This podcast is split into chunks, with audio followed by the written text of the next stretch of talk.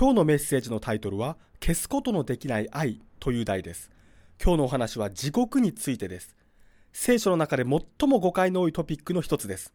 この誤った理解が残酷な神のイメージを多くの人々の心の中に植え付けています。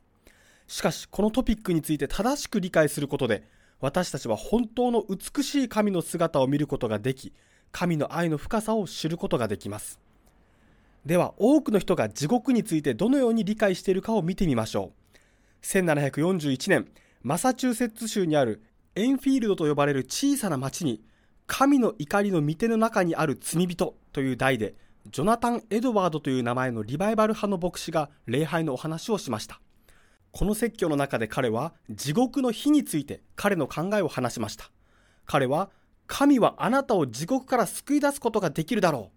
しかしそれはまるで雲か火の上を這い回る虫を捕まえるかのようにあなたを意味嫌い死ぬほど怒り狂って行われる。神の怒りは火のように燃え上がりあなたを今すぐにでも火にくべようとする。彼の目は清いため見るに耐えないほどあなたを嫌うであろう。あなたの姿はこの世の最も忌まわしい毒蛇よりも千倍も忌まわしいものに映るだろう。と語りました。エドワード氏は続けてあなたのひどく哀れな様子には終わりがない。そこは永遠にあなたの考えや魂を飲み込むであろう。そしてあなたにはいかなる救いもなく、終わりもなく、緩和もなく、休みも与えられないであろう。と語りました。それが彼の考える地獄でした。皆さん、私はこのようなことを一切信じていません。聖書には彼が語ったような教えはありません。今日は聖書の教えを勉強していきましょう。その前にもう一人のリバイバル派の牧師の言ったことを見てみましょう。サムエル・ホプキンスという有名な先生ですが、彼もまた神について悪いイメージを持っていました。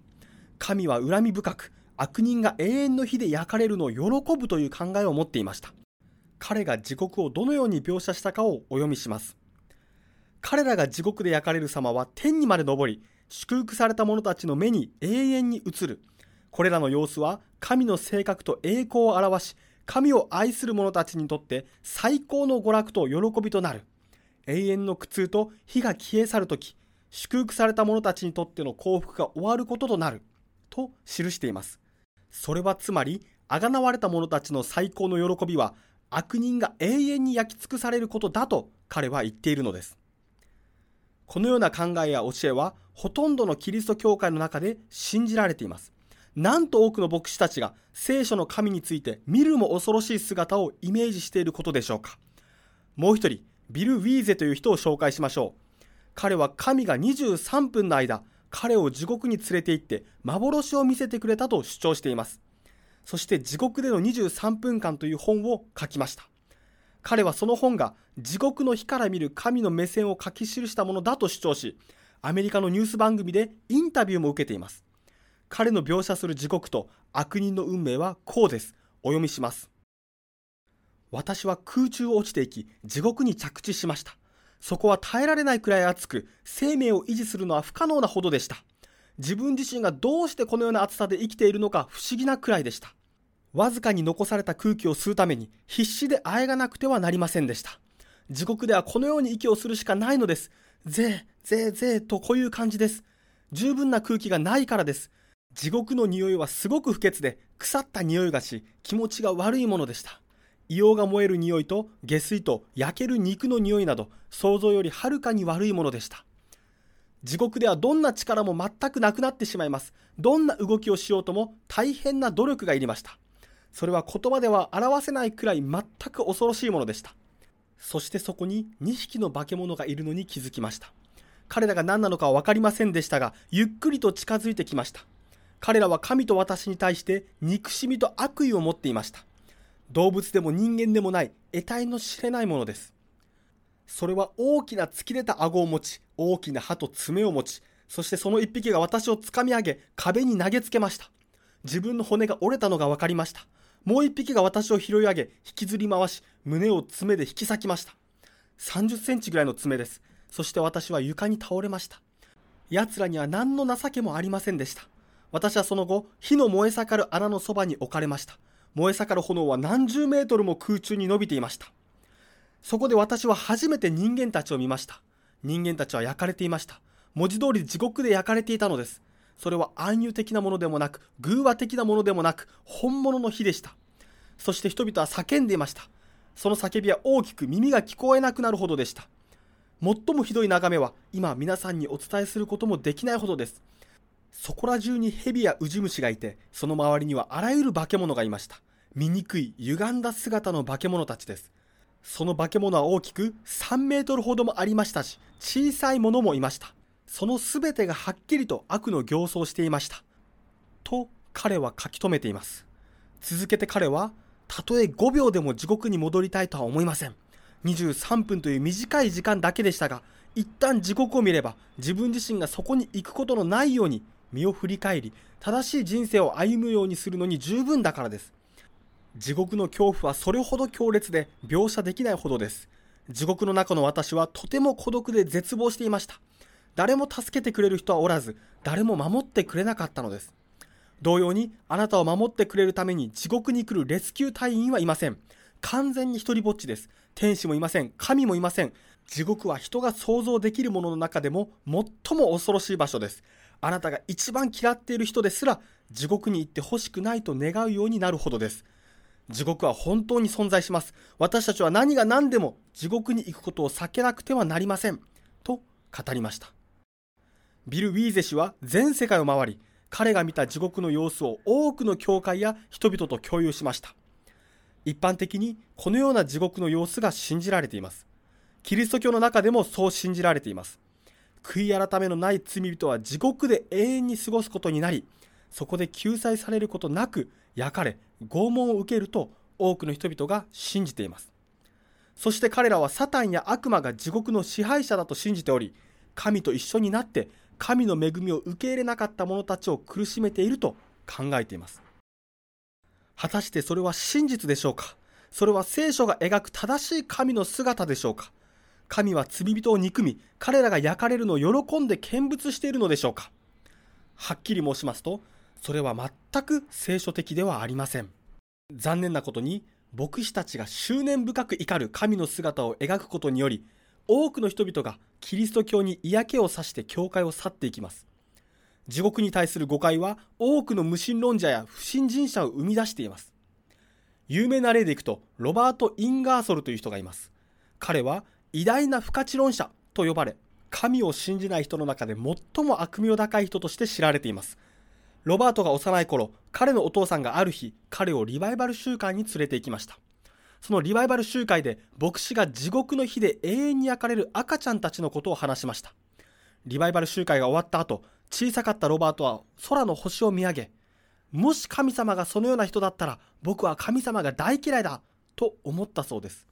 そして彼は残りの人生を神や聖書や宗教に敵対して過ごし始めたのです。このように地獄に対する誤解は多くの人に嫌悪感を抱かせ、キリスト教や聖書に背を向けさせているのです。神はご自身の民によって甚だしく誤解されているのです。神は残虐だと汚名を着せられ非難されているのです。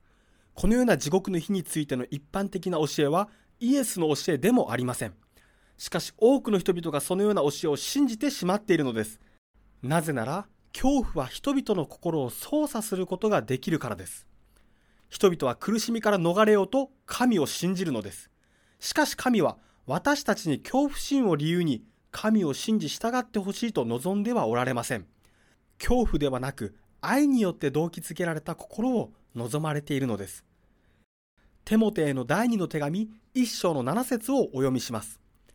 というのは、神が私たちにくださったのは、臆する霊ではなく、力と愛と慎みの霊なのである、とあります。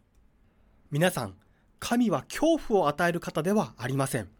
神は私たちに力と愛と慎みの心を与えてくださるお方です。神は恐怖の源ではなく愛の源です。聖書が神を恐れよというとき、それは神を怖がりなさいと言っているのではありません。それは単に子供が親を敬うのと同様に神を敬うことを意味しているのです。しかしサタンは私たちが威圧的な人を心から愛することができないことを知っているため、神を怖がるように仕向けました。悪魔は多くの人の心の中に歪んだ神の姿を描くために長い間働いてきました。そして世界に不健康的な非聖書的な神への恐れを抱かせ、神を怖がらせようとしたのです。そして残念なことに、多くの人は神の愛に応えるために生きるのではなく、地獄の火を恐れるがゆえに真面目に生きようと努力しているのです。しかしそのような利己的で自己中心な心を神は受け入れることはありません。また地獄への恐怖や天国の褒美、これら2つのことは信仰を保ち続けるのに十分な要素ではありません。神への信仰を持ち続ける唯一の方法は神への愛だけです。ヨハネの第一の手紙4章の18節には、愛には恐れがない。完全な愛は恐れを取り除く。恐れには懲らしめが伴い、かつ恐れる者には愛が全うされていないからである。とあります。聖書は神の完全な愛の中には恐れなどないと言っています。私たちがイエスの完全な愛を理解するとき、神の愛は私たちの心の中から全ての恐怖と闇を取り除くことができます。まるで電気をつけるかのように闇は消え去ります。神の愛の光があなたの魂に触れるとき、地獄の火への恐怖、あらゆるものへの恐怖が私たちの人生から消し去られるのです。聖書は恐怖心から神に従っている者は本当の意味で神の愛を理解していないと述べています。では、私たちはどうやって神を愛することができるのでしょうか先ほどの聖句の続きを読みましょう。ヨハネの第一の手紙4章の19節です。お読みします。私たちが愛し合うのは神がまず私たちを愛してくださったからである。とあります。神の特徴の一つは愛です。そして神がどれほど私たちを愛しているかを理解するとき、私たちも同じ愛情で応えることができるのです。愛は私たちの心からの愛を呼び起こします。私たちの心の中で愛が次第に育ちます。ですから私たちが焦点を当てるべきは神の愛なのです。ヨハネの第一の手紙4章の8節に、愛さない者は神を知らない。神は愛である。とあります。愛さない者は神を知りません。この神を知るという言葉は、知的な理解よりも深い知るを意味します。この知るという意味は経験するという意味があります。創世記4章の一節に、アダムはイブを知った。そして彼女は息子を身ごもったとあります。このように聖書の中の知るという言葉は親密、一致、結びつきを意味します。神を知ること、それは知的な理解を超えることです。愛を知らない者は神を経験していない。つまり、神と一致していないことを聖書は示しています。私たちが無限の神の愛を経験するとき、私たちの心に神の愛が育まれます。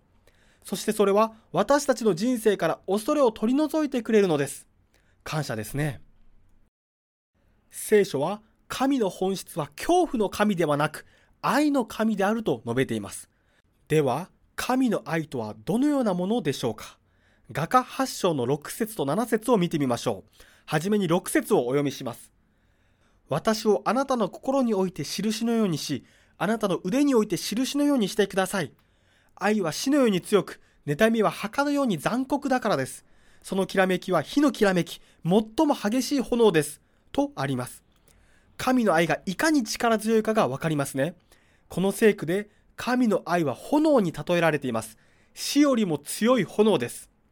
7節には、愛は大水をも消すことができない。洪水も溺れさせることができない。もし人がその家の財産をことごとく与えて愛に変えようとするならば、痛く癒しめられるでしょう。とあります。愛が炎に例えられ、そして聖書が言うように水も消すことができない愛ならば、それは消えない愛ということになります。私たちも炎のような情熱という表現を使うことがありますが、神の愛も火のきらめきや炎で象徴されることが分かりましたね。皆さん、神の愛が炎として表現されるということをぜひ覚えておいてくださいね。出エジプト記34章の6節と7節を見てみましょう。聖書はここで神の特徴について述べています。この場面で神はモーセの祈りに応えています。モーセの祈りは、主よ、あなたの栄光をお示しくださいというものでした。栄光には特徴という別の意味があります。言い換えると、モーセは、主よ、あなたは誰なのか、どのような方なのか、あなたの栄光、あなたのお名前をお示しくださいと祈っていたのです。そして神は彼の特徴、つまり性質について語られました。神がどのようにご自分のことを説明したのかに注目してください。では、出エジプト記34章の6節と7節をお読みします。主は彼の前を過ぎて述べられた。主、主、憐れみあり、恵みあり、怒ること遅く、慈しみと誠の豊かなる神。慈しみを仙台までも施し、悪と咎と罪とを許す者。しかし罰すべき者を決して許さず、父の罪を子に報い、子の子に報いて三代四代に及ぼす者とあります。ここでわかるのは、神は憐れみの神であるということですね。神が憐れみ深いお方だという真実に感謝したいと思います。では、聖句の後半部分はどうでしょうか？罰すべきものをば決して許さずと書かれていますが、それはつまり神は単に憐れみ深い神でなく、同時に義と公正平等の神でもあるということです。神はコインの裏と表のような性質を持っています。神は憐れみ深くあるのと同時に完全に公正でもあるのです。神の憐れみと義は一貫性があり、またそれは変わることのない普遍なものです。この二つのことはお互いに相反するものではありません。神の義は神の憐れみの印です。今日、このセミナーで地獄の火について学んでいくうちに、それがはっきりとわかるようになるでしょう。神は愛であります。神の愛は憐れみと義という二つの方法によって表されます。ナホム書一章の三節を読みましょう。ここに神の憐れみと義、コインの裏と表の両方を見ることができます。お読みします。主は怒ること遅く、力強き者、主は罰すべき者を決して許されない者、とあります。神は罰されるべきものを無罪にする方ではありません。神は公正で公平な神であります。そして聖書は、神はその憐れみのゆえに罪人に終わりをつけるのだということをはっきりと述べています。神は全宇宙から罪を取り除いてくださいます。神の憐れみは罪人が許しを請う時には必ず手を差し伸べます。しかし、彼の憐れみを拒否した者は、神の義により裁かれるのです。では、神の憐れみを拒否した者に対する罰とは一体何でしょうか？罪にしがみつき、悪を行い続ける者に対する罰は何でしょうか？ローマ人への手紙6章の23節には、罪の支払う報酬は死であると書かれています。神は彼の義のゆえに、すべての罪と悪を宇宙から取り除きます。神の掟は愛の掟です。そして命と自由の掟です。ですから愛、命、自由の掟を破る者の結果は死に値するのです。これが罪に対する公正な罰です。さて、皆さんの中には、これのどこが憐れみなのだろうか。罰を与えることは、憐れみとは正反対に見えるようだが、と考える方がいらっしゃるかもしれません。罪人の死と神の憐れみはどのように結びつけられるのでしょうかこれからご一緒にその謎を紐解いていきましょう。まずはじめに地獄の目的を考えてみましょう。どうして聖書の中に地獄についての記載があるのでしょうかここはとても重要なポイントです。いいですか？よく聞いておいてくださいね。地獄の日の本当の目的は罪人を罰するためではありません。その本当の目的は全ての罪と悪を浄化するためです。罪人を罰するためではなく、宇宙を清めるためにあるのです。神は執念深く、怒り狂う神ではありません。悪人が滅ぼされるのを見て喜ぶようなお方ではありません。神は全宇宙を悪と罪から守るためにそれをなさるのです。なぜなら罪は疫病のようなもので、その病気を持ってない人に次々と感染し、瞬く間に広がっていくからです。その恐ろしい病から全宇宙を守るため、罪と悪人を滅ぼすのです。次に、ナホム書1章の5節から9節までをお読みします。諸々の山は彼の前に古い、諸々の丘は溶け、地は彼の前に虚しくなり、世界とその中に住む者も皆虚しくなる。誰が彼の憤りの前に立つことができよう。誰が彼の燃える怒りに耐えることができよう。その憤りは火のように注がれ、岩も彼によって裂かれる。主は恵み深く悩みの日の要害である。彼はご自分を酒どころとするものを知っておられる。しかし彼はみなぎる洪水で穴を全く滅ぼし、斧が敵を暗闇に追いやられる。あなた方は主に対して何を図るか。彼はその敵に二度と仕返しをする必要がないように敵を全く滅ぼされる。とあります。この聖句には神がこの世界と悪を火によって滅ぼす理由がはっきりと書かれています。五節の虚しくなりというところですが、英訳では虚しくが燃えると表現されています。つまり聖書は地は神の存在の前に燃えると書いています。何が地を燃やすのですか？神の存在、神の栄光が全てを燃やしてしまうのです。神の栄光が炎と例えられていたのを覚えていますか？この私たちが住んでいる世界は神の栄光の炎によって滅ぼされるのです。しかし、7節には、主は恵み深くとありますね。それは炎によって浄化をなさる主の姿を表しています。炎によって全てを滅ぼすことは神の執念深さから来るものではないのです。それは人々を罰するためではなく、神の掟を破り、彼を傷つけた人々に対して復讐をしているわけでもありません。それは宇宙の浄化であり、罪と悩み、すべての苦しみに終わりを告げるためなのです。それは神の優しさなのです。ヨハネの目視録21章の27節をお読みします。しかし、汚れた者や忌むべきことを及び偽りを行う者は、その中に決して入れない。入れる者は、子羊の命の書に名を記されているものだけである、とあります。聖書は、汚れた者や偽りを行う者は、誰も永遠の御国へ入ることができないと述べています。つまり、その時には、宇宙のすべての汚れた者や罪が消し去られるということです。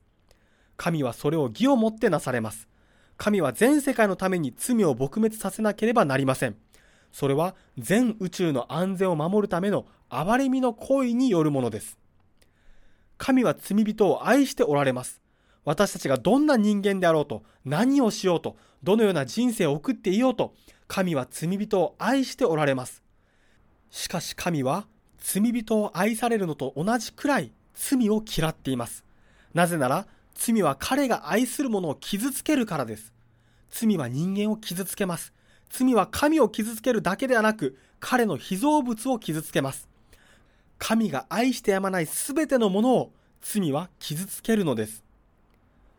私は子供が大好きです。子供が好きなので、子供を虐待する人や物に憎しみを覚えます。しかし私が子供を好きだと言いながら、誰かが子供を虐待することを容認してしまったらどうでしょうか？それは間違っていますよね。では薬物はどうでしょうか？愛する人が薬物に溺れているとします。すると私は当然ながら薬物を嫌うはずです。ですが私が薬物使用を認めてしまったらどうでしょうか？本当にその人たちを愛していることにはならないはずです。そういうわけで神の罪人への愛は罪への憎しみとなって現れるのです。そして神はいつかその罪を撲滅させるのです。罪人への愛ゆえにそうなさるのです。つまり、神は私たちを、私たちに痛みをもたらす罪から救ってくださろうとしているのです。罪への憎しみの度合いは罪人への愛と同じなのです。神は罪人たちに無限の愛を持っています。ですから、私たちを傷つける罪に対して無限大の憎しみを持っているのです。このように神の正義は罪を強制的に撲滅せざるを得ないのです。しかし、憐れみ深い神は罪を消し去る前に罪人と罪を切り離そうと必死に働き、すべての人を納得させた上でそのようになさいます。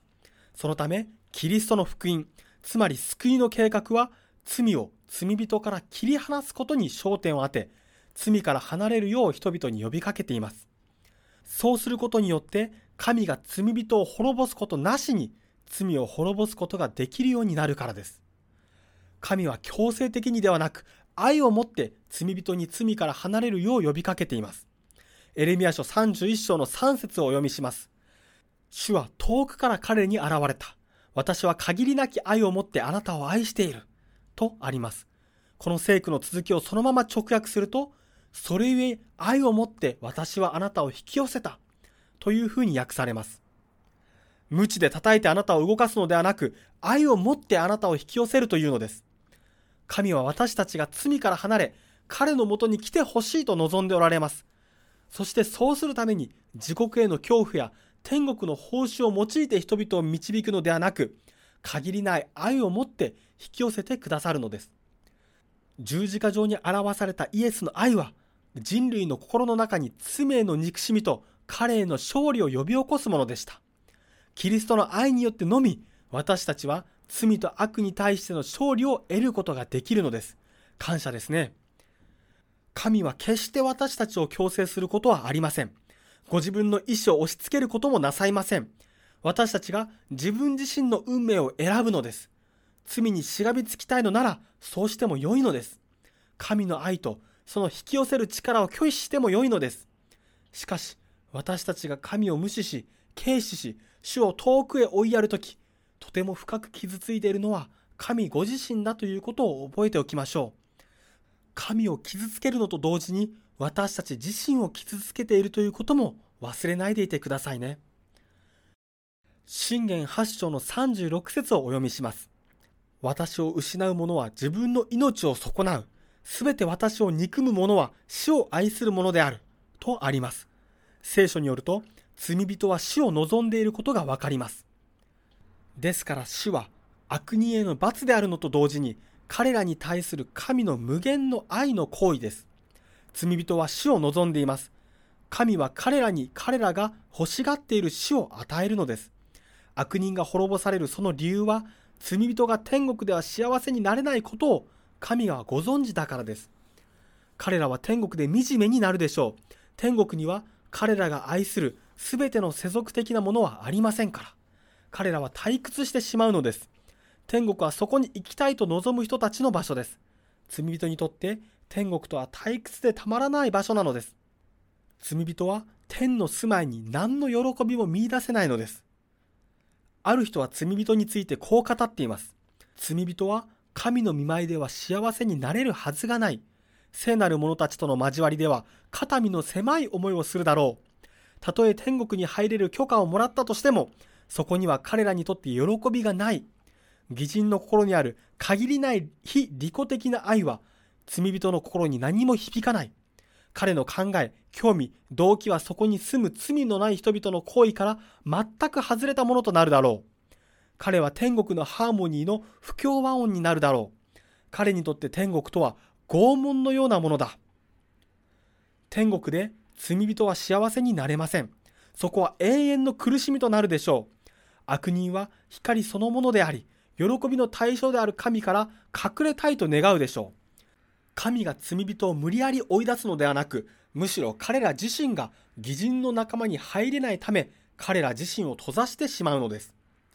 神の栄光は彼らにとって焼き尽くす日となるでしょう。しかし罪人らは彼らのために十字架でお亡くなりになられた方の見舞いから逃れ、滅ぼされることを喜んで受け入れるのです。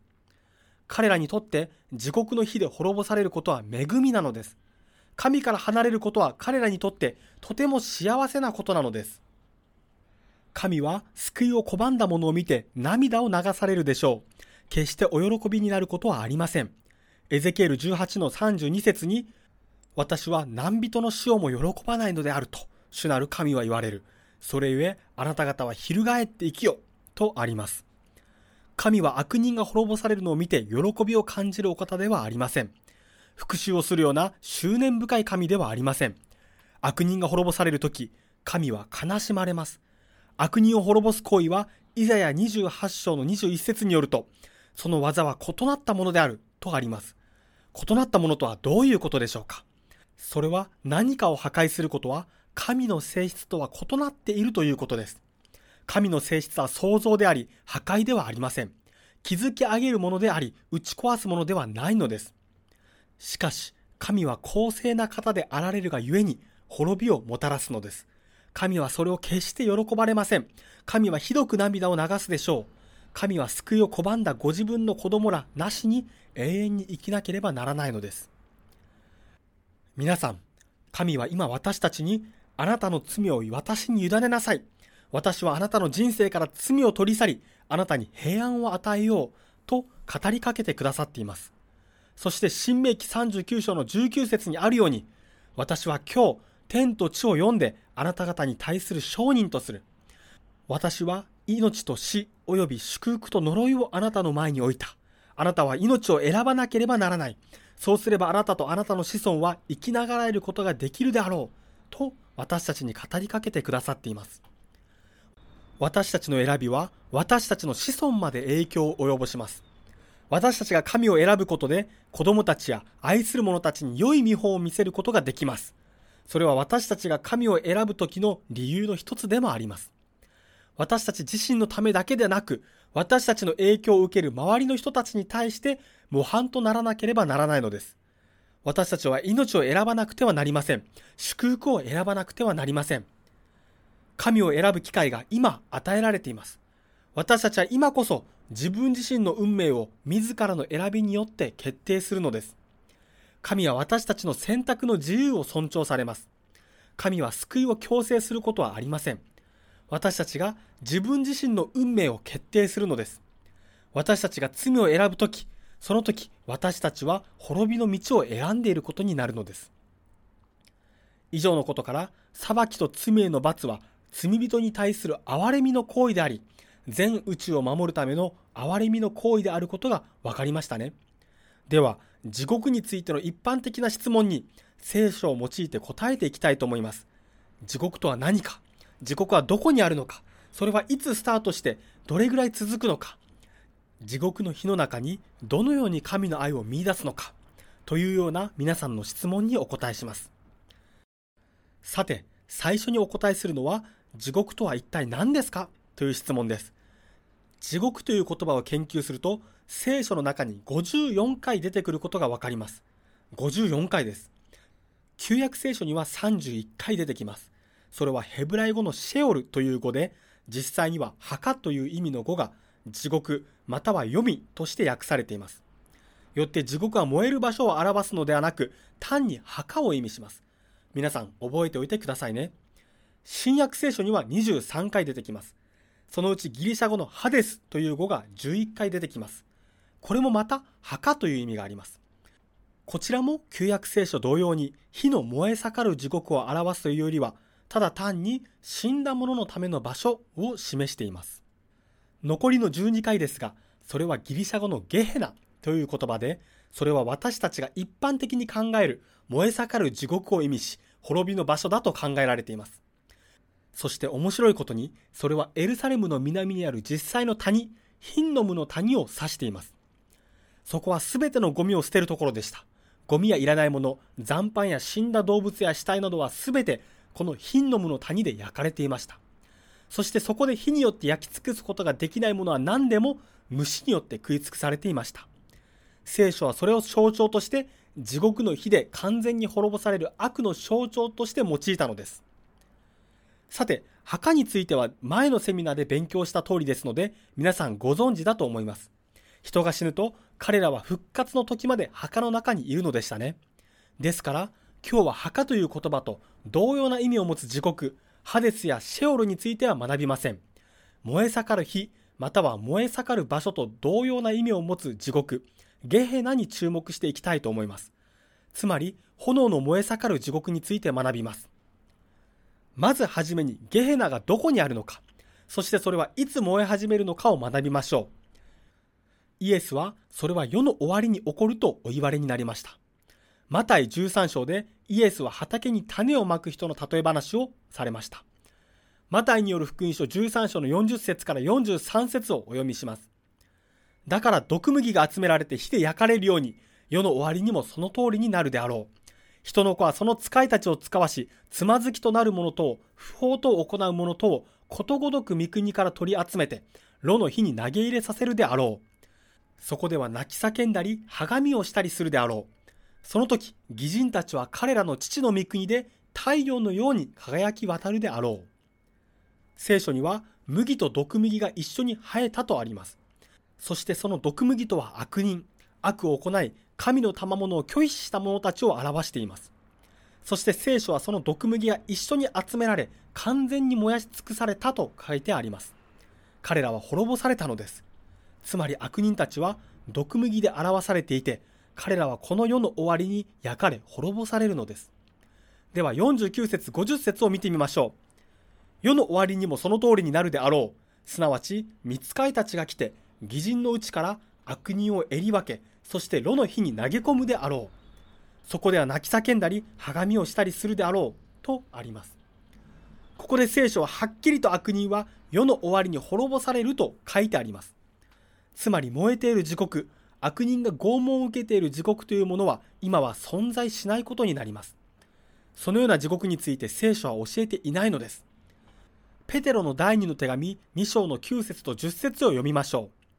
こういうわけで、主は信心深いものを試練の中から救い出し、また不義な者ども、特に汚れた情欲に溺れ、肉に従って歩み、また権威あるものを軽んじる人々を罰して、裁きの日まで閉じ込めておくべきことをよくご存知なのである。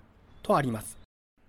聖書は不義な者どもや悪人たちを裁きの日まで残し罰すると述べています。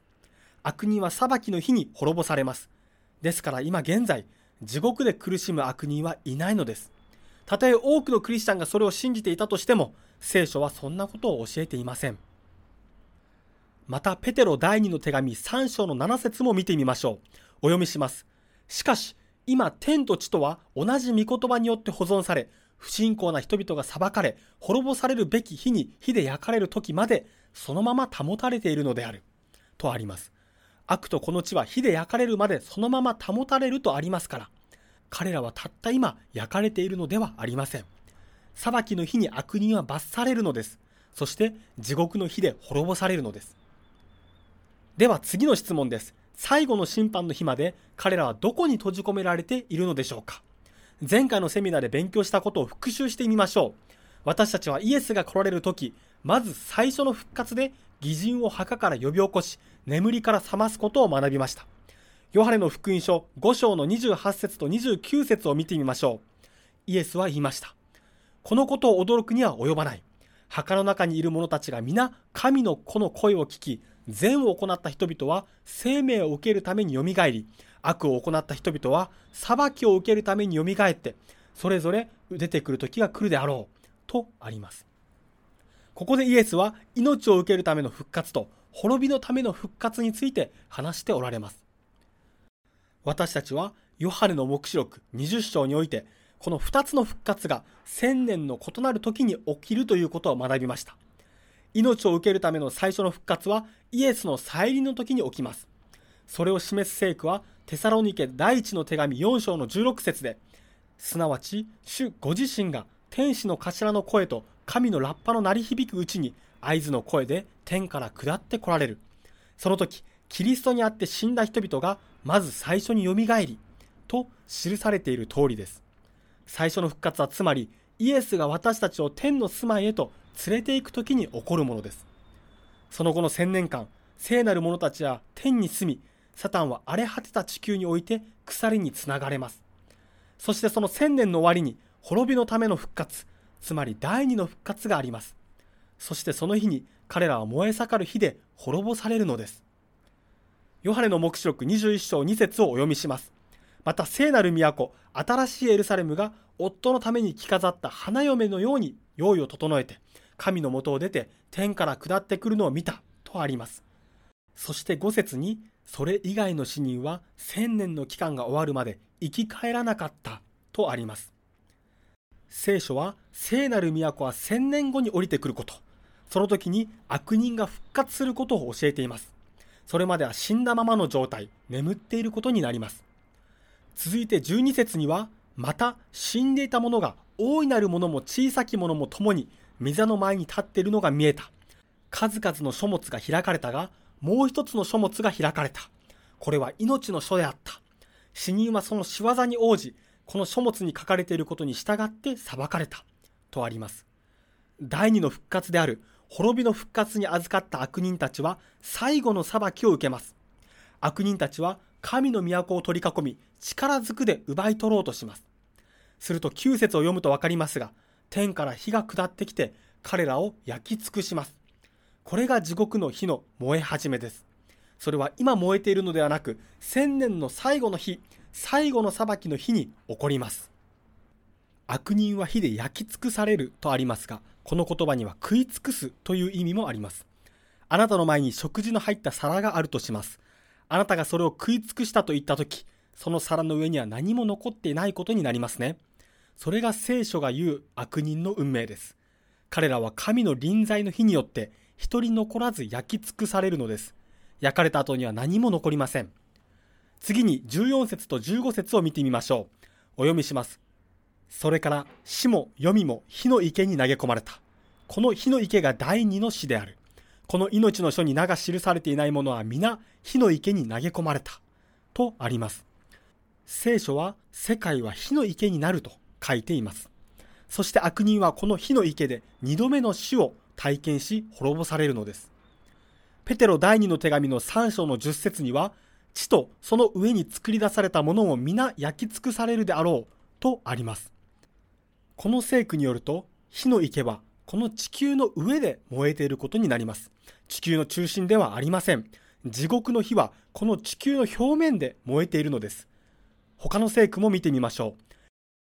新明記32章の22節には、私の怒りによって火は燃えいで、黄泉の深みにまで燃え行き、地とその産物とを焼き尽くし、山々の元湯を燃やすであろう、とあります。この聖句に出てくる黄泉とは、ヘブル語では墓場を意味しています。よって、墓場の隅々まで焼き尽くすという意味があり、どこか地球の深いところに地獄があることを意味しているのではありません。今お読みした数々の聖句にもあるように、聖書ははっきりと地獄の火は地球の表面で燃えていると書いてあります。この世界は地球は火によって焼き尽くされるのです。そして神が罪を滅ぼすために火をお持ちになる理由は、前にも述べた通り、悪を罰するためというよりも、地球を悪から浄化するためなのです。仮想は埋葬や水槽に比べると強い浄化作用があります。悪を滅ぼす火は宇宙を罪と悪と苦しみから清めるためのものです。それは悪人の完全な消滅です。彼らは宇宙から撲滅されます。そして復活の望みはありません。完全な終わりです。彼らは滅ぼされ、この地球は火によって浄化されるのです。どうですか皆さん、ここまでご理解していただけたでしょうか第一と第二の死について、聖句を用いてもう少し詳しく学びましょう。第一の死は、この罪深い世界に住んでいる結果として、皆が体験しなければならない死だと学びましたね。偽人であろうと、悪人であろうと、イエスを信じようと信じまいと、すべての人が第一の死を迎えます。イエスは第一の死から私たちを救うためにおいでになったのではありません。彼は私たちを第二の死から救うためにおいでになられたのです。第一の死はこの罪深い世界に生きている結果として全ての人が死ぬことを言っています。しかし、第二の死は悪人だけが体験するもので、神の愛に対抗すること、不信仰の結果から起こる永遠のまたは永久的な死を意味しています。第一の死は罪の結果です。しかし、第二の死は罪に対しての罰です。地獄の経験というのは永遠の日で苦しめられることではなく、神から永遠に切り離されるという恐ろしい経験のことです。神があなたに与えようとしていたものを拒否し、救いの間を隔てた全ての言い訳や罪を見ることに対する苦悩であり、苦痛であります。悪人は信じがたいほどの自責の念と後悔を覚えることでしょう。これが地獄の経験であります。そして悪人を滅ぼす日は、このような精神的な苦悩から彼らを解放するものなのです。第二の死は完全な滅びです。第二の死は復活の希望がないまま神と永遠に離れることです。多くの人はサタンが地獄の支配者だと考えていますが、彼も第二の死で完全に滅ぼされることを覚えておいてください。ヨハネの目視録20章の10節には、そして彼らを惑わした悪魔は火と硫黄との池に投げ込まれたとあります。また、エゼキエル書28章の18節にも、私はあなたの中から火を出してあなたを焼き、あなたを見るすべてのものの前で、あなたを地の上の灰とした。あなたは恐るべき終わりを遂げ、永遠に失せ果てる。とあります。ここでのあなたはサタンを意味しますから、サタンも火の池で滅ぼされることが明確にわかりますね。神はサタン、罪、そして悪人を滅ぼします。神はすべての根源である罪をサタンの心の中から滅ぼそうとしています。なぜなら、そこから罪がスタートしたからです。ルシファーの心が高ぶったため高慢になり、彼は神に対して反抗するようになったからです。聖書には、サタンは灰になり、彼の存在は永遠に失せ果てると書いてあります。サタンは完全にこの宇宙から滅ぼされるのです。これが第二の死です。ナホム書一章の9節にも、あなた方は主に対して何を図るか。彼はその敵に二度と仕返しをする必要がないように敵を全く滅ぼされるとあります。この宇宙上で二度と悩みの種が起きないよう全てが滅びるのです。そして古い世界の灰の中から神は新しい世界をあがなわれた者たちの前に創造されるのです。ペテロ第2の手紙3章の13節には私たちは神の約束に従って義の住む新しい天と新しい地とを待ち望んでいるとありますが、これは千年期の最後に起こります。そしてその時こそ、マタイによる福音書5章の5節にあるイエスの言葉、柔和な人たちは幸いである。彼らは地を受け継ぐであろうが成就されるのです。世界が火によって浄化されるとき、悪人やサタンはこの宇宙からその存在を完全に滅ぼされます。神はこの世界を新しく創造されます。そして柔和な人たちはその地に住むのです。神がすべての被造物のためにこの大相当に終わりを告げることは何という安堵感でしょうか。このような理由から私たちは地獄の日を待ち望むべきではないでしょうか。それは恐ろしいものではなく素晴らしい出来事なのです。それは完全な終わりをもたらします。二度とサタンがあなたを誘惑することも、落胆させることも、おじけづかせることも、打ち砕くこともありません。悩みの種となるものは二度と立ち上がってはきません。あなたの敵は永遠に消え去ったのです。そして私たちの王である神が勝利したのです。私はその日が待ち遠しくてたまりません。皆さんもそうですよね。この世界の終わりは悪い知らせではなく良き知らせです。神がそうなさるのは彼が執念深い神だからではありません。全宇宙の永遠の安全のために、この大相当に終わりを告げるのです。皆さんはここまでの学びで千年期の終わりに炎が下されること、そしてその理由を理解されたはずです。ところが、ほとんどのクリスチャンは、彼らは病むことなく永遠の年月の間、焼かれ続けると信じています。しかしこのことは聖書に見出すことができません。では、聖書は何と言ってるでしょうか？悪人の滅びはどれぐらい完璧になされるのでしょうか？どれくらいの間、彼らは焼かれるのでしょうか？では聖書をもとにもう少し考えてみましょう。神が悪人を永遠に苦しめない理由が3つあります。その1つ目の理由は、地獄の火が地球の表面上で燃え、柔和な者たちがその後、その地を受け継ぐと聖書に書いてあるからです。もし悪人が永遠に地球上で焼かれているのなら、どのようにして柔和な人たちがその地を受け継ぐことができるでしょうか？もしそこが永遠に燃え続けているのなら、受け継ぐことはできませんよね。ですから、地獄が永遠であるはずがありません。神は古いものを火によって浄化した後、そこに新しい地を創造されるからです。これが一つ目の理由です。二つ目の理由は、さらに大事なことですが、神は公正で公平な神だからです。神は悪人を愛しておられます。そのため彼らに対して永遠の苦しみを与える罰をお与えになるはずがありません。神は公正で公平な神です。もし罪人が永遠の絶え間ない年月の間、休息も救済もなく焼かれるのが本当だとするなら、私は今日、無神論者になりましょう。そのような神は信じたくないし、従いたくもありません。しかし神はこのような方ではありません。憐れみと愛に満ち溢れた神であります。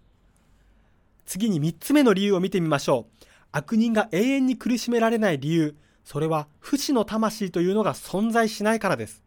多くの人は魂は死なないと考えています。この教えはギリシャのヘレニズム哲学から来ています。それは実体二元論と呼ばれていて、ギリシャの哲学者プラトーによって広まりました。そしてこの永遠に焼かれる地獄という異教の教義は次第にクリスチャン教会に持ち込まれました。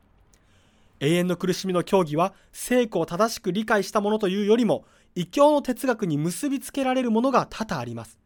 魂は不死ではありません。クリスチャンが信仰する不死というものは人間に備わっている心や魂ではなくてイエスが再び来られる復活の時に神によって与えられるものです。不死の魂の教義は、堕落したキリスト教、ねじ曲げられたユダヤ教、異教の哲学、そして迷信的な偶像礼拝から受け継がれてきています。蛇から異教へ、異教からパリサイ人へ、それからカトリック教会へ、そしてプロテスタントへと浸透してきたのです。蛇はアダムとイブに向かって、あなたは決して死ぬことがないと語りました。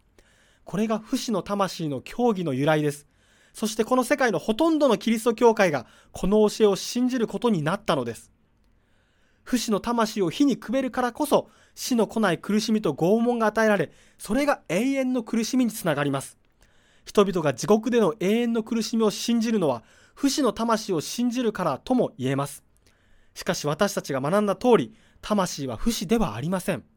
このように間違った前提から始まると、間違った結論になることがわかります。サタンに惑わされ、永遠に火で焼かれるためには、永遠に生きるということを信じてしまいます。騙されないように注意しましょうね。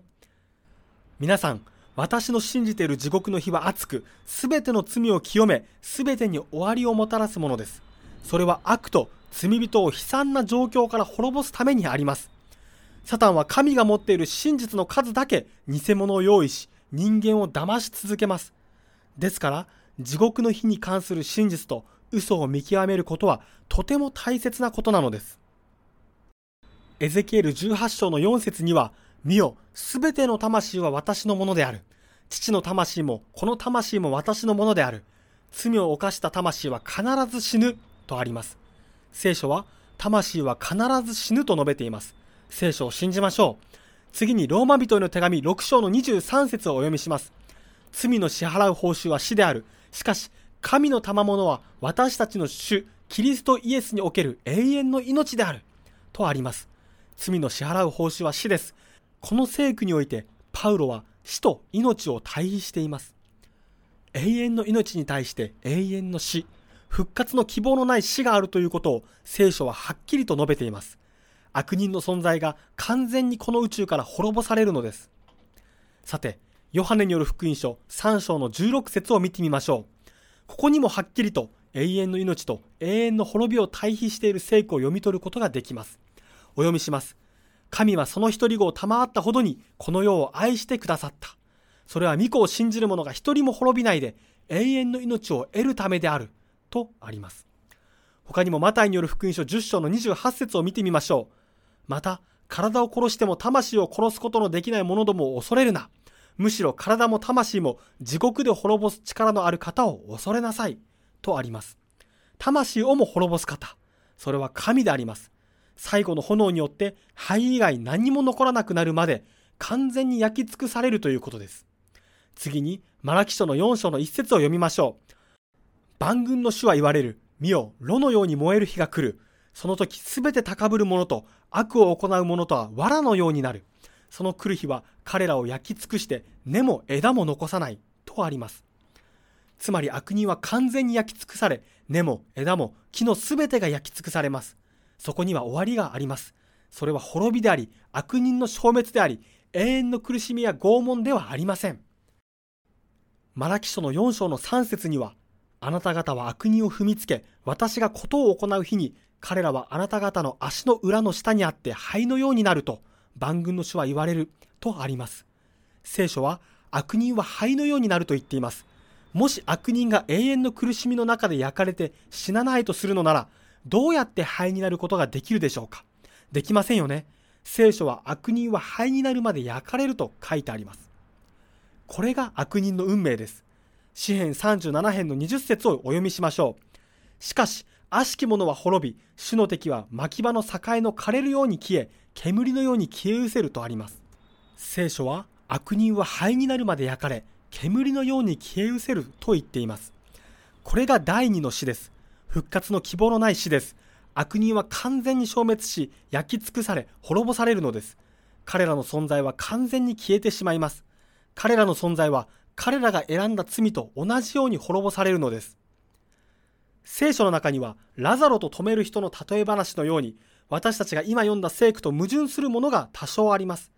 聖書のある箇所には、永遠に続く日、または永遠の日と書いてあるところもあります。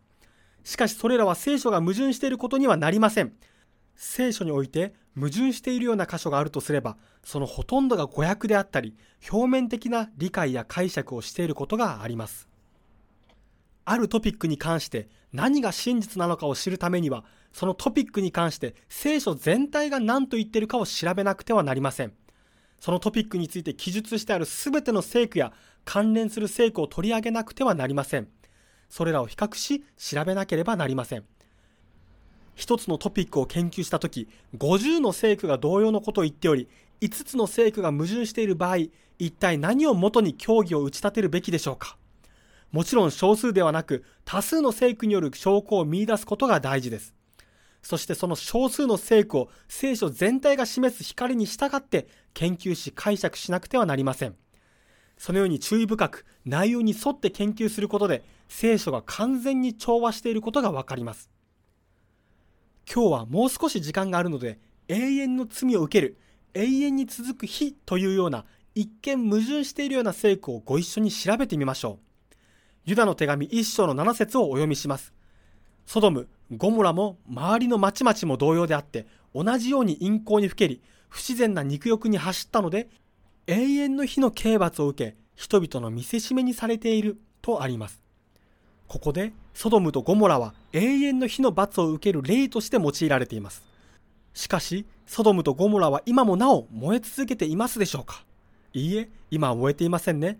そこは火によって何も残らなくなるまで完全に焼き尽くされました。ソドムとゴモラは永遠の火の霊として記されていますが、実際それは今現在も燃え続けているわけではありません。ペテロの第二の手紙2章の6節を見ると、またソドムとゴモラの町々を灰に着せしめて破滅に処し、不信仰に走ろうとする人々の見せしめとし、とあります。ここでもユダの手紙の聖句と同じように、ソドムとゴモラは永遠の火の報いを受けた例として書かれていますが、実際にそこは今も燃えているわけではありません。永遠の火という表現が彼らは灰以外何も残らないほど焼かれたという意味であり、永遠の苦しみという意味ではないことがわかります。皆さんに今日、はっきりと理解してほしいのは、悪人が永遠に火の中にいることではなく、神の栄光を表す火そのものが永遠だということです。ヘブル人への手紙12章の29節においても、私たちの神は実に焼き尽くす火であるとあり、私たちの神は永遠の火、永遠の栄光を持つお方だということがわかります。次に、出エジプト記24章の17節を見てみましょう。聖書は先ほどの聖句と同様に神を火に例えています。お読みします。主の栄光は山の頂で燃える火のようにイスラエルの人々の目に見えたが、とあります。この聖句においても神の栄光、つまり神の愛は消すことのできない永遠に続く火だということがわかりますね。それではゼカリア2章5節を見てみましょう。主は仰せられます。私はその周囲で火の城壁となり、その中で栄光となるとあります。このように神の栄光である火は罪を焼き尽くします。しかし、彼を信頼する者にとっては彼らを守るものとなるのです。神の栄光は罪、そして悪人を滅ぼすためのもので、それは偽人を燃やすことはありません。神の栄光は、その性質は純潔と聖なるものであり、それが燃やす唯一のものは罪と悪人だけです。そしてそれは義人にとって神の栄光は彼らを守る日です。イスラエルの民が荒れ野をさまよっていた時、彼らを導いた火の柱を覚えているでしょうかその日は彼らを焼き尽くしませんでした。それは神の栄光でした。それは祝福であり、彼らを保護する城壁でした。イザヤ書の33章の14節と15節には、我々のうち誰が焼き尽くす火の中におることができよう。我々のうち誰が常しえの燃える火の中におることができよう。正しく歩む者、正直に語る者、とあります。神の臨在の火の中で永遠に生きる者、それは義人です。聖書は、義人は永遠に神の栄光と臨在の光との中で生きることができ、焼き尽くされることはないと述べています。また、イザヤ書43章の2節にも、あなたが水の中を過ぎるとき、私はあなたと共におる。川の中を過ぎるとき、水はあなたの上に溢れることがない。あなたが火の中を行くとき、焼かれることもなく、炎もあなたに燃え尽くことがない。とあります。悪人が永遠に焼かれるのではなく、永遠の栄光の中で義人が生き続けることを聖書は教えています。次にヨハネの黙示録14章の11節を見てみましょう。悪人の滅びについて書いてある聖句です。お読みします。その苦しみの煙はよよ限りなく立ち上り、そして獣とその像とを拝む者、また誰でもその名の刻印を受けている者は、昼も夜も休みが得られないとあります。この聖句をさっと簡単に読むと、よよ限りなくという表現が使われており、それはまるで永遠に続く時間を示しているように思います。聖書の中で限りなくという表現は全部で56回使用されています。そのうち56回とも全て私たちがイメージするような長い時間のことではなく、すでに終わったことに関して用いられています。よって聖書の中においての世よ限りなくという言葉は終わりなく続く時を表しているのではないということがわかります。皆さん、誰かと待ち合わせをしたとしましょう。長い間待たされた後、その人がやっとその場所に現れた時、あなたは、どうしたの？永遠に待たされた気分だわと言ったことがあるかもしれません。またお店の列がものすごく長く続いて待たされた時、この列で永遠に待ってるんだけど、と言ったことはありませんか？これらは砕けた表現として使っているだけで、あなたは永遠にそこにいたわけではないですよね。聖書でも、このように世よ限りなくという表現が使われていて、それは相関的な表現です。永遠にいつまでもという表現が神や偽人または神の御国に関連している場合、この永遠にいつまでもという表現は常に終わりなく続く時を表しています。しかし、この永遠にいつまでもという言葉が罪や悪人、またはこの世界やサタンに関連している場合、その永遠にいつまでもという表現は一時的なものとして使用されています。簡単に申しますと、悪いことに使われるときは一時的なものを意味していて、それは彼らの命が続くまで、つまり彼らが死ぬまで、または彼らが完全に滅ぼされるまでの期間を意味しています。では次に、消し去ることのできない火という表現について見てみましょう。これも永遠の苦しみを表しているかのように聞こえます。マルコによる福音書9章の43節と44節をお読みします。消えない火とはどんな意味があるのでしょうか？よく注意してお聞きください。お読みします。もしあなたの片手が罪を犯させるなら、それを切り捨てなさい。両手が揃ったままで地獄の消えない火の中に落ち込むよりは、片手になって命に入る方が良い。地獄では宇治が尽きず、火も消えることがない。とあります。さて、この聖句は多くの人を戸惑わせます。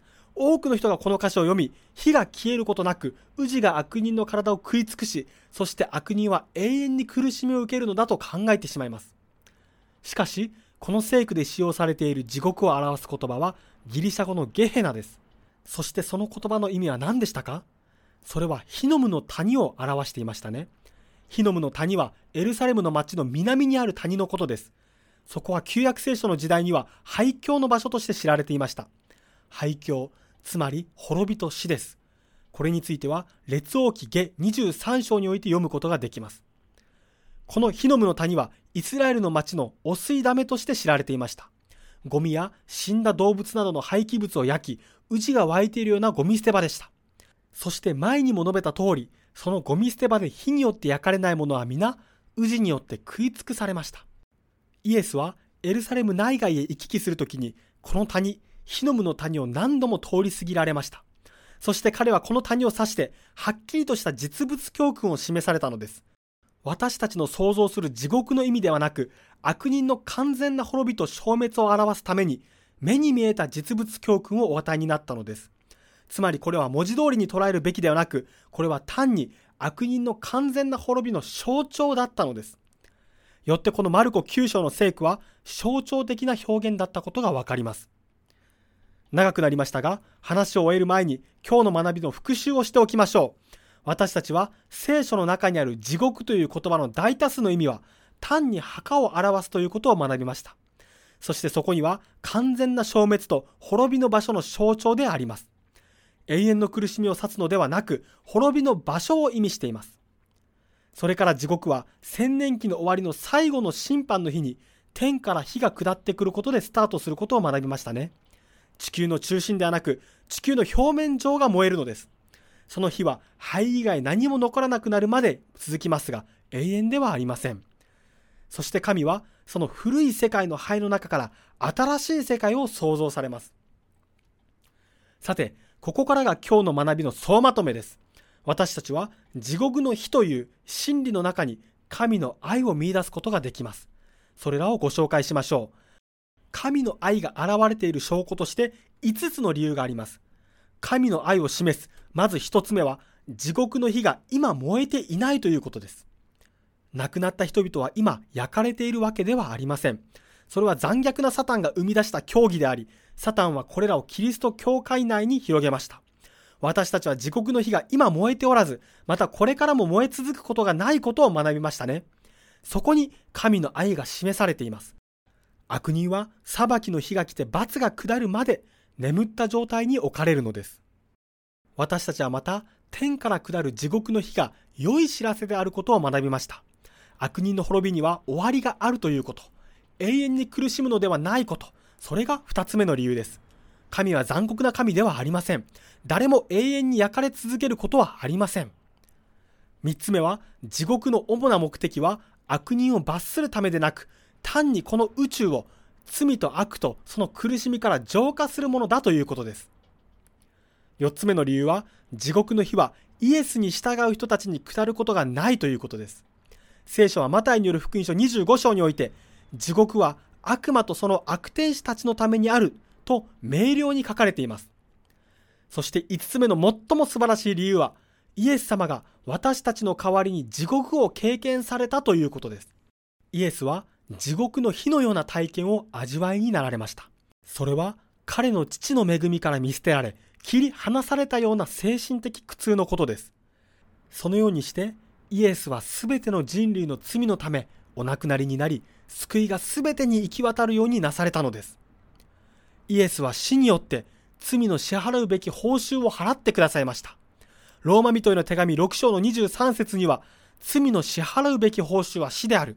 しかし、神の賜物は私たちの主、キリストイエスにおける永遠の命である。とあります。イエスは私たち一人一人のためにそうなさったのです。罪の報酬は永遠の死、つまり永続する第二の死です。マタイによる福音書26章の38節にて、イエスは、私は悲しみのあまり死ぬほどである、とおっしゃいました。それは身体的なものではありませんでした。第二の死とは身体的なものよりもひどいものです。それは神から見捨てられ、切り離されるという感情的、精神的なものです。この世界のすべての罪の重さがキリストの上に乗せられ、それはまさに彼の命を押しつぶそうとするほど重いものでした。皆さんは彼が血の汗を流したのをご存知ですよね？彼の流された血によって私たちは永遠の命を得たのです。イエスにとって天の父が御顔を隠しになられたように感じられました。そのため、我が神、我が神、私をお見せになったのですかとお叫びになったのです。神の怒りの杯はイエスの御手にありました。彼は、我が父よ、もしできることでしたらどうか、この杯を私から過ぎ去らせてください。しかし、私の思いのままにではなく、御心のままになさってください。とおっしゃいました。そして彼は、その杯を飲み干し、私たちのために死を味わってくださったのです。このようにして、イエス様は十字架にかかることによって、私たちが到底理解できないような死を経験されました。聖書の中にある最も良き知らせの一つは、神の御子であるイエス、メサイア、世界の救い主である方が、地獄とはどのようなものかを経験し、それによって私たちが決して地獄の苦しみを経験しなくていいようにしてくださったことではないでしょうか。イエスは、あなたなしに天国で永遠に生きるよりは、地獄の苦しみを味わうことを選んだのです。イエスは私たちが死ぬべき第二の死を経験してくださいました。それによって私たちは彼の与える永遠の命を生きることができるようになったのです。なんという偉大な愛でしょうか。神にとってあなたはこの宇宙で最も価値のある存在なのです。